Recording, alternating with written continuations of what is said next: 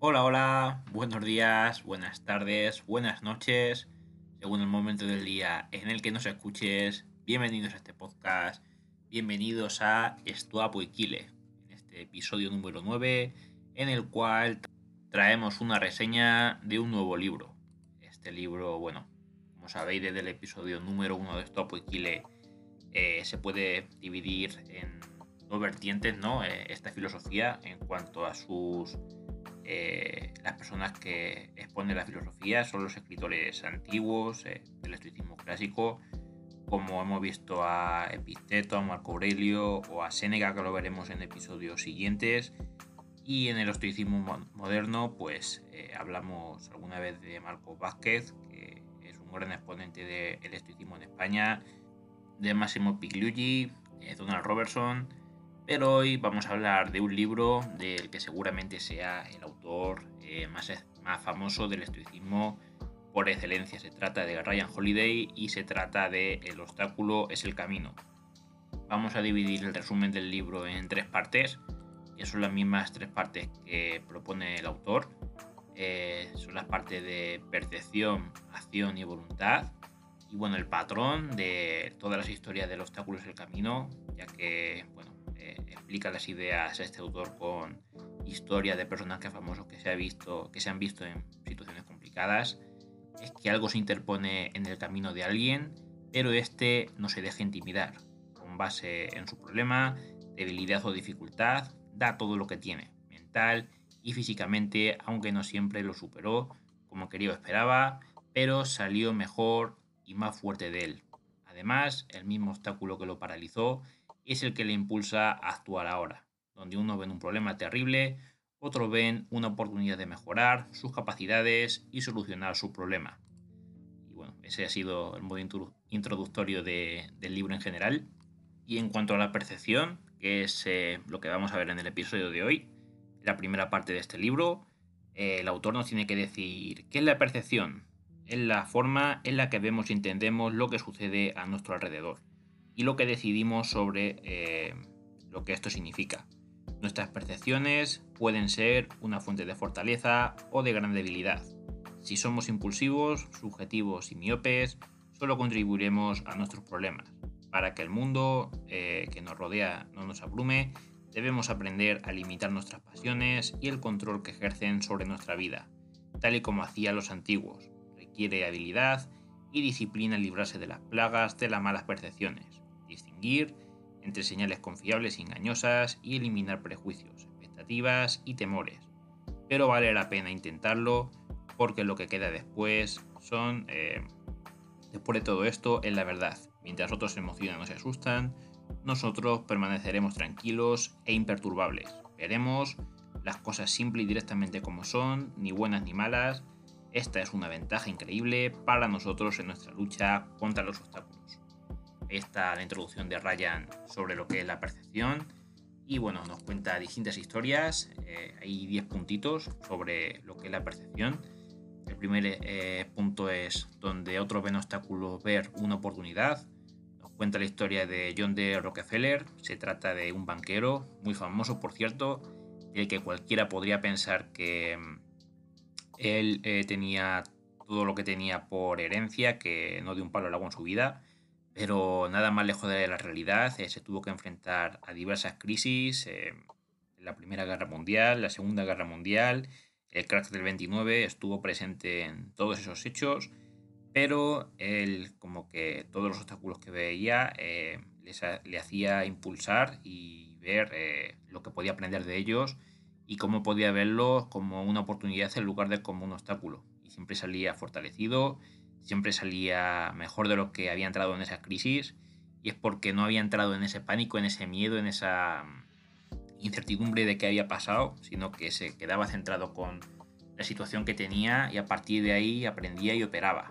Y eso es algo que eh, nos viene bien aprender en nuestro día a día, en cuanto tengamos problemas, cuando nos veamos muy agobiados por algo, imagínate, te despiden del trabajo, eh, tienes que abandonar eh, una carrera universitaria. Eh, a lo mejor al principio como que ves todo negro, pero tienes que aprender de, esas cosas, las enseñanzas que puedas sacar de ello y ponerlas en práctica, eh, porque seguramente va a salir más fuerte de ello, incluso aunque haya sido algo malo lo que haya pasado, o algo que en principio se pueda ver como algo malo.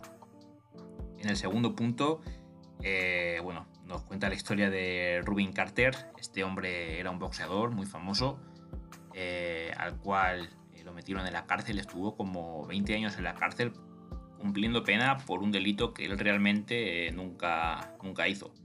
Entonces, pues es como que se lo llevó muy al extremo y no dejaba que otros presos le tocaran, no comía comida de preso, era como que estaba en su burbuja. Y un poco lo que nos quiere enseñar esta parte del libro es que nuestra interpretación de los hechos es un juicio de valor y nadie puede dominar nuestra, nuestra libertad de pensamientos. Es decir, eh, incluso aunque te atrapen físicamente dentro de un calabozo como este hombre, eh, su alma eh, era libre porque él tenía la conciencia tranquila de que no había cometido el delito que el cual se le imputaba. Entonces él decía, vale, me ha caído una, condena, la voy a cumplir, pero em, no me voy a comportar como un preso porque realmente no, no he hecho nada para merecer la condena.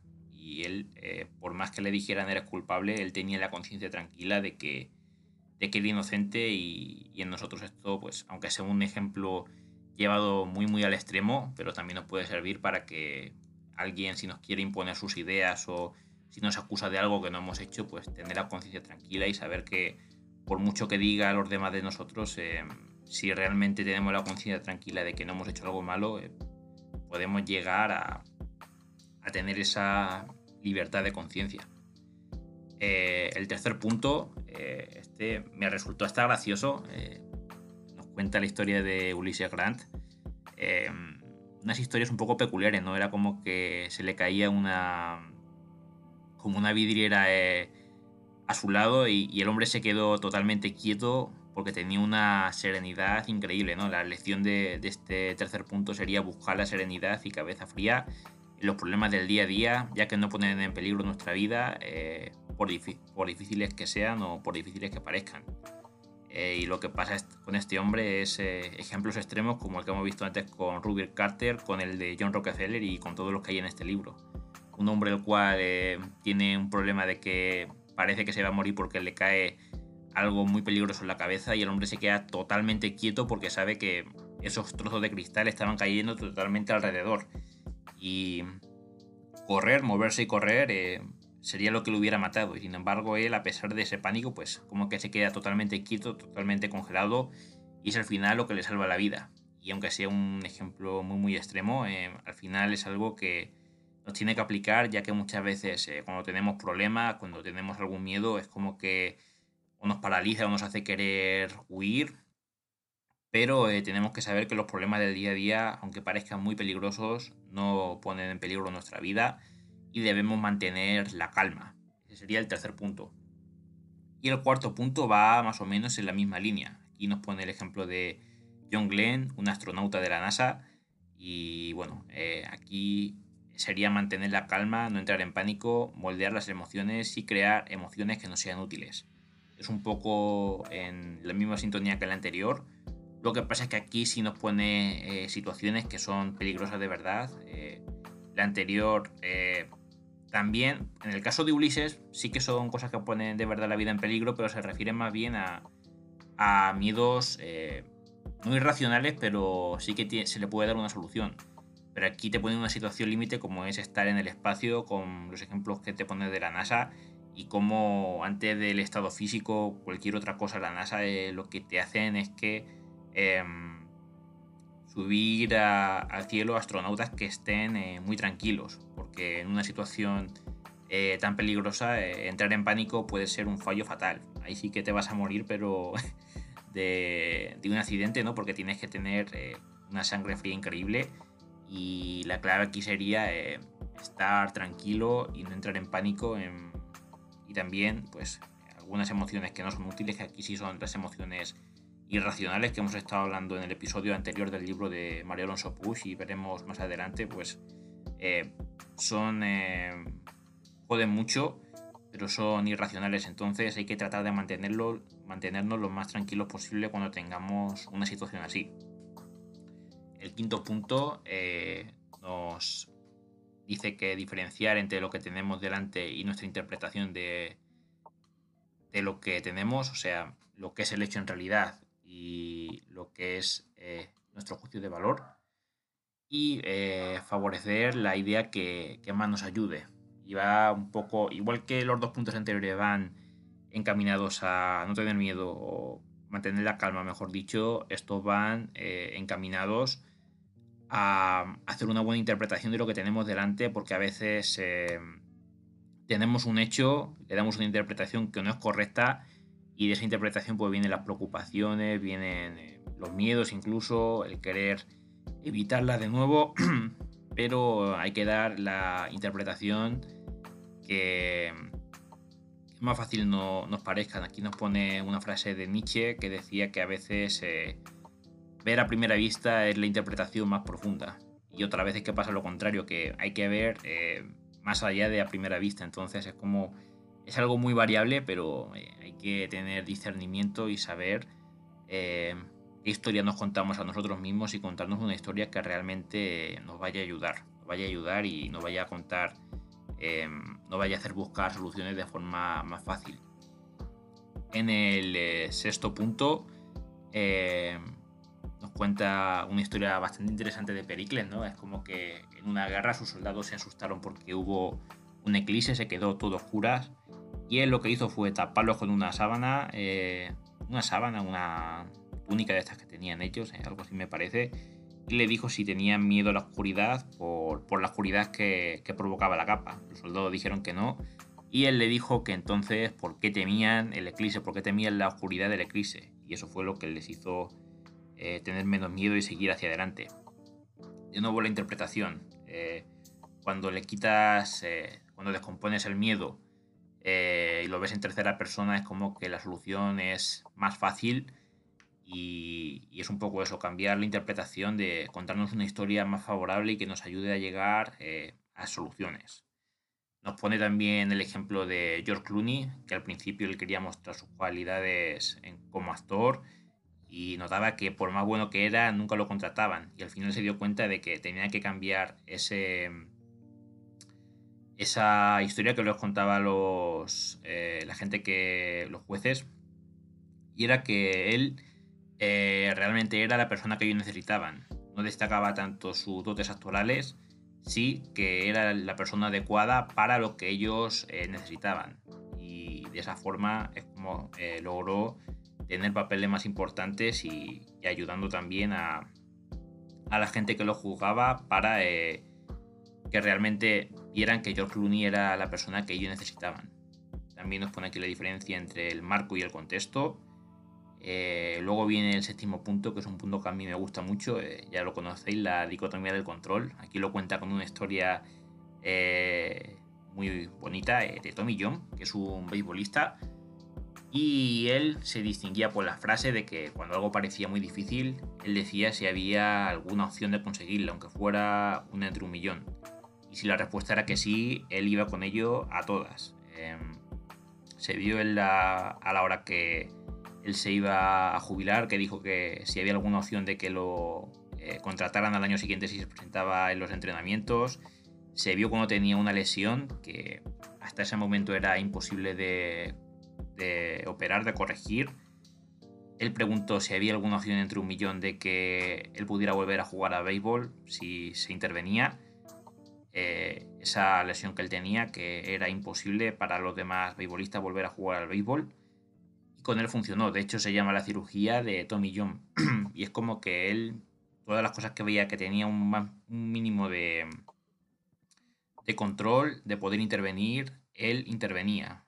Incluso una historia más eh, triste que como que su hijo tuvo un accidente y, los médicos querían dejar de luchar y él preguntó de nuevo que si había alguna opción de que él sobreviviera, le dijeron que sí y eh, pues fue a la opción que a él directamente le interesaba y que tenía algo de, de poder, de, poder intervenir en esa situación. Así que dicotomía del control en estado puro y Tommy John, que nos da ahí ejemplos muy buenos de vida. Luego en el punto 1.8, eh, bueno, octavo punto de esta parte de percepción, estaría vivir solo en el presente, aunque haya cosas que parezcan malas, las podemos aprovechar en nuestro beneficio. eh, nos pone el ejemplo de empresas que arrancaron en grandes crisis y tuvieron un gran funcionamiento, como por ejemplo Walt Disney. Hay una lista enorme. Y el punto es muy parecido al primero, ¿no? Al de Rockefeller, que estas empresas se quedaron en el presente, en el aquí, en el ahora, en la circunstancia que tenían y cómo podían utilizarla de la mejor forma posible. Y no tanto en que estaban en una crisis, que la situación era mala, que se iban a la quiebra, que no, ellos no pensaron en eso, pensaron en ponerse a la acción en atacar la situación tal cual eh, la tenían, actuar, em, hacer lo que podían con lo que tenían y, al final pues les salió bastante bien. Es una mentalidad que, no sé, tampoco es un plan de vender humo, no de mentalidad de tiburón, pero sí que es verdad que si en vez de quedarte con lo malo eh, intentas tirar con lo bueno, pues eh, al final te van, a ir, apareciendo soluciones que si tienes un pensamiento más negativo es difícil que te aparezcan. Eh, esa es un poco la idea. Vivir eh, en el presente, aunque el presente sea un presente malo, pero algo tiene que haber, hay de lo que aprender y de lo que poder sacar una buena enseñanza para lograr sacar beneficio. Luego en el noveno punto, bueno, pone ejemplos bastante brutos de la exigencia que tenía Steve Jobs a la hora de trabajar en Apple, eh, poniendo a sus trabajadores un poco al límite, eh, hacer cosas con muy poco tiempo y cosas que al final eh, lo terminaba logrando a pesar de que podía catalogarse casi como explotación laboral, ¿no?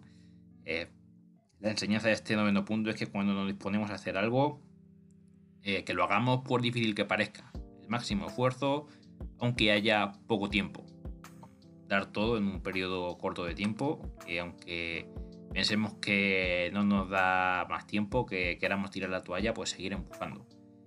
Tal vez no es el consejo más sano, pero ahí está, bastante interesante. Eh, la recomendación normalmente sería de eh, hacer las cosas con antelación, ¿no? De preparártelas con tiempo, pero si hay una, una situación límite, pues empujar hasta el final sería el punto. Y al final, el punto número 10 sería buscar soluciones ingeniosas a problemas sumamente difíciles. Explorar lo que se nos escapa. El ejemplo de cómo Eisenhower dio el golpe definitivo a la Segunda Guerra Mundial cuando todo parecía eh, perdido. Abriendo francos, que pasen los rusos y encerrarlos en su propia eh, conquista, ¿no? Porque era un territorio que ellos querían conquistar, pero al final terminaron atrapados ahí mismo y ahí perdieron la guerra. Así que nada, esa ha sido eh, la parte 1 de este libro, de los obstáculos del camino, la parte de percepción. Eh, nos queda la de acción y la de voluntad, que la veremos más adelante. En los próximos días haré más episodios, eh, pero siento que iba a quedar muy largo y muy pesado si, si lo hacía todo y de un golpe. Así que nada, yo me despido. Espero que hayan disfrutado del episodio, tanto al menos como yo al realizarlo. Tengan un muy buen día y pórtense bien. Si te ha gustado este espacio, dale a me gusta, suscríbete y compártelo con tus amigos. Eso me ayudaría mucho. Y si estás en YouTube y puedes dar a la campanita, mejor que mejor. En la descripción te adjunto mis redes sociales y mi cuenta de Linktree. En ella podrás acceder a todos mis proyectos. Buen día, gente. Hasta la próxima.